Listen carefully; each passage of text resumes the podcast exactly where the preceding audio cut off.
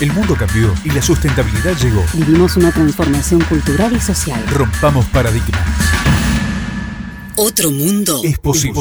Se viene la evolución. Queremos un presente sostenible para lograr un futuro sustentable. Innovar Sustentabilidad Podcast. En nuestro país se produjeron 57 femicidios en cuarentena según datos del Observatorio de Femicidios, que depende de la Casa del Encuentro. El 71% de las mujeres fueron asesinadas en sus viviendas. 77 hijos quedaron sin madre como consecuencia de la violencia de género llevada a su máxima expresión. Y el 65% de los femicidas eran parejas o exparejas. Estas mujeres, parte de nuestra sociedad, tenían amigos, vecinos, compañeros de trabajo, familias. La pregunta es, ¿qué responsabilidad asumen las empresas, organizaciones sociales o instituciones públicas frente a esta otra pandemia? Conversamos con Silvana Mondino, facilitadora y asesora de empresas y organizaciones en el diagnóstico, codiseño e implementación de políticas de diversidad. Las voces que necesitas escuchar para poner en acción las palabras. Innovar, Sustentabilidad Podcast. Con Patricia Lafrati.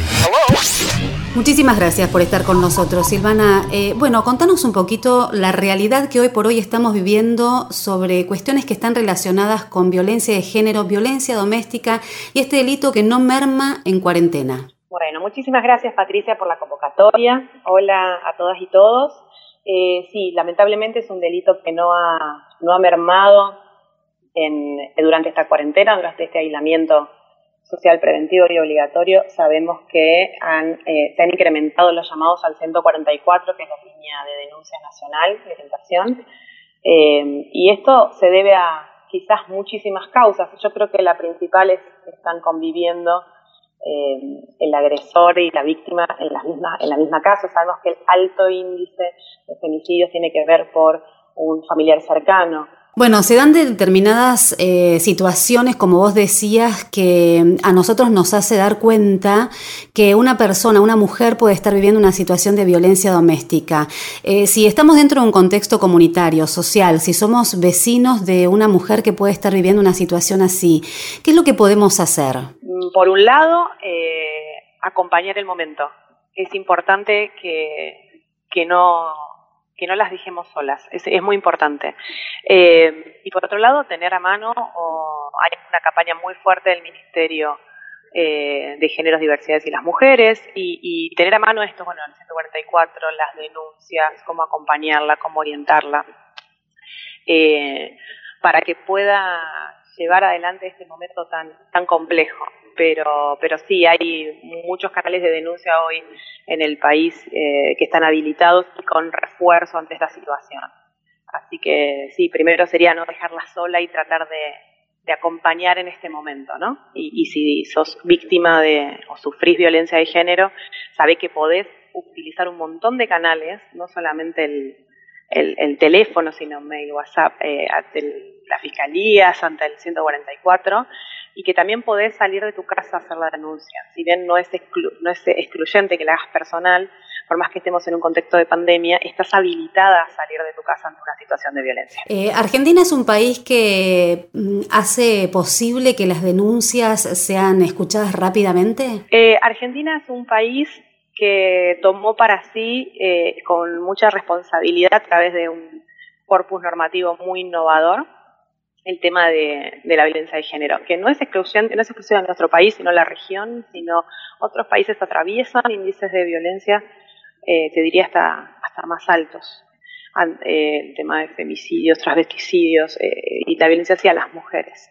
Eh, sí ha actuado con leyes que han sido como el norte ante situaciones de violencia, la 26485, la ley 27234 y ahora muy prontito eh, eh, muy prontito, el 27 de mayo se ha presentado a la Cámara de Senadores y Senadoras de la Nación eh, la ratificación del convenio 190 de la OIT, que, que ahí marca algunos lineamientos para las empresas y las organizaciones de qué hacer ante casos de violencia y con algunas situaciones aprendidas que para mí son claves, ¿no? Uno cuando trabaja en las organizaciones empezás a ver estas situaciones, que no necesariamente una acción de violencia tiene que ser repetitiva para ser tomada eh, como caso de violencia, con una situación basta, cuáles son los canales, eh, cuáles son estas conductas, eh, y es súper interesante también con la recomendación 206, que es del 2019, que Argentina las toma para sí y, les da rango constitucional, como fue en su momento la CEDAW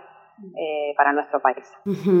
Eh, ahora, eh, yendo un poco al contexto organizacional, ¿no? ¿Qué responsabilidad asumen las empresas, instituciones públicas, cuando encuentran un caso con una mujer que es parte de su staff, es parte de su este, staff de colaboradores, que pueda estar viviendo una situación así, una situación con estas características? No solamente, quizá puede llegar a ser dentro del trabajo, pero sí más que nada que lo detecta dentro de su espacio de vida, ¿no? En su casa. Sí, ahí es, es clave lo que vos contás, Patricia, porque las organizaciones, tanto de gestión pública como de gestión privada, eh, tienen una alta responsabilidad. Eh, no, no, no deben ser ajenas a esto. Sabemos que sucede. Eh, y, hoy estamos trabajando culturas organizacionales en donde las empresas están observando, si querés, y están no, sería respetar, pero sí tomando muy en cuenta, sí es respetar, pero tomando muy en cuenta el desarrollo de cada una de las personas que forman parte de la organización. Eh, la responsabilidad es muy alta y es sumamente necesario que dentro de su gestión cotidiana eh, tengan incorporado en la agenda cuestiones que tengan que velar por la seguridad de todas y todas y por hábitos libres de violencia. Y ahí en tal sentido es, eh, es un abanico muy interesante y la verdad que es súper rico de desarrollo profesional, porque mm, eh, no solo es, el, protocolo de actuación es un muy buen producto de un montón de situaciones que a mí me encantan de desarrollar antes, ¿no? De conversaciones, de capacitaciones, de sensibilizaciones. Empezás a hablar un tema que quizás en esa empresa no estaba. Muchas veces por un caso, otras no, otras por una agenda, por una decisión de la corporación, de la empresa, o por el Estado, ¿no? El Estado Nacional tiene una ley, que es la ley llamada Ley Micaela, en donde obliga, es mandataria, a todos funcionarias y funcionarios eh, a capacitarse en cuestiones de violencia de género. Y fue un antes y un después tomar esos datos y, contarlo para mí, para mi gestión como, como persona que estoy dentro de una organización. Con las empresas sí, el tema de armado de protocolos, el tema del proceso, el tema del acompañamiento de la persona que es víctima, em, escuchar, estar al lado de. Eh, y es sumamente enriquecedor y aparte genera un, impacto multiplicador increíble, porque no es solo la colaboradora, el colaborador que empieza a ver esto, sino que lo lleva a sus, a sus casas y hay otra discusión. Y para mí es el cambio organizacional más contundente cuando trabajas con, los demás participando en esto.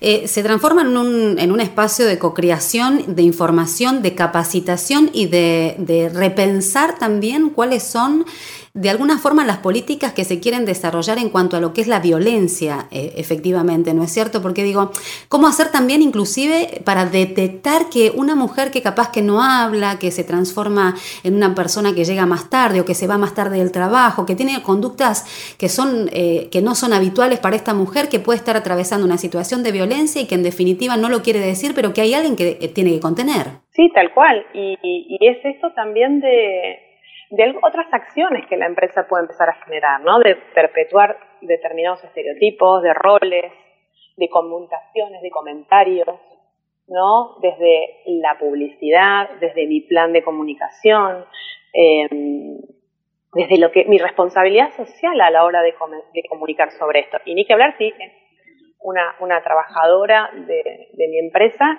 que yo puedo observar como leader people o como o como, o como su, superior o su compañera o, o compañero que tiene algo que necesita que le, extiendan esa mano, ¿no?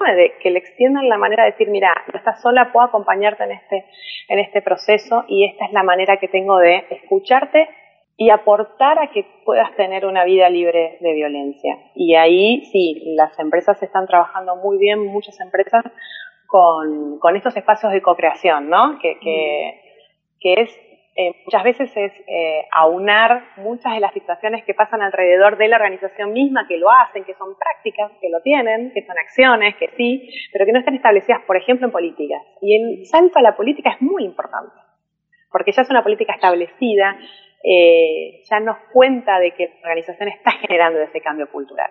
Y eso es, maravilloso. Qué difícil que es también eh, trasladar este nuevo idioma a la publicidad, ¿no? Y a esas empresas que son masivas y que de alguna manera su marca también representa una política interna sobre lo que trabajan en temas de violencia de género. ¿Cuántas problemáticas eh, han tenido muchas de estas empresas que no han sabido de alguna manera comunicarle al público, a sus clientes, cómo trabajan en políticas de género? Eh, yo sé que vos trabajás asesorando a varias empresas. Contanos un poquito, sin dar nombres, algunos casos que vos digas, este fue un caso paradigmático? Uy, hay un montón. Eh, y, sin entrar en, nombres, em, quizás lo que generan es, a ver, primero es un problema reputacional muy grande, porque hoy eh, sabemos nuestro nuevo paradigma de consumo y más estamos hablando en una pandemia que es un gran experimento social para quienes nos apasionan las organizaciones que estamos pensando y planificando la vuelta, ¿no? ¿Qué va a pasar con la nueva normalidad que no va a ser nada similar a lo que estábamos acostumbrados? Eh, ¿Cómo es ese diálogo ¿no? de las marcas? ¿Cómo, cómo la consumidora y el consumidor, acá te hago un asterisco, hoy en Argentina las mujeres consumimos alrededor del 65% de, de, la masa de productos y servicios que están disponibles, eh, va a hablar con ellos. Y hoy no compramos productos, compramos valores, compramos miradas, compramos calidad, compramos ventajas competitivas. Y es interesante hacer este cambio de mindset. Eh, Sí, cuando trabajas, por eso es interesante y te agradezco la, pregunta, cuando trabajas cuestiones de violencia y cuestiones de, eh, protocolos, em, yo siempre sugiero que sea como un plan integral. Está genial empezar un protocolo y resolverlo, pero que tenga como una, como una línea de producción, si querés, como una línea de contacto con un montón de situaciones. Porque el protocolo es muy bueno, ayuda un montón y es algo necesario e imprescindible, pero también es revisar lo que hace la organización en esa línea. Porque puedo tener el mejor protocolo y tener una publicidad que sea sexista, machista o que haga eh, un refuerzo de estereotipos de roles o que puede ser muy violenta. Tenemos casos de, publicidades muy violentas em, que, necesariamente las tenemos que revisar. A la luz de estos lentes de género perspectiva de género, de la diversidad. La diversidad nos nutre y es necesario tomar en cuenta esto, ¿no? Em, porque el resultado es es muy, muy contrario, lo que es como una contradicción y lo que a mí me gusta siempre trabajar es que las empresas sean armonía y la armonía tiene que ver con una, una coherencia. Si vos vas a trabajar una agenda de género, que toda tu organización esté atravesada por esto. Si no, es wash y lo sabemos y sabemos que después se cae.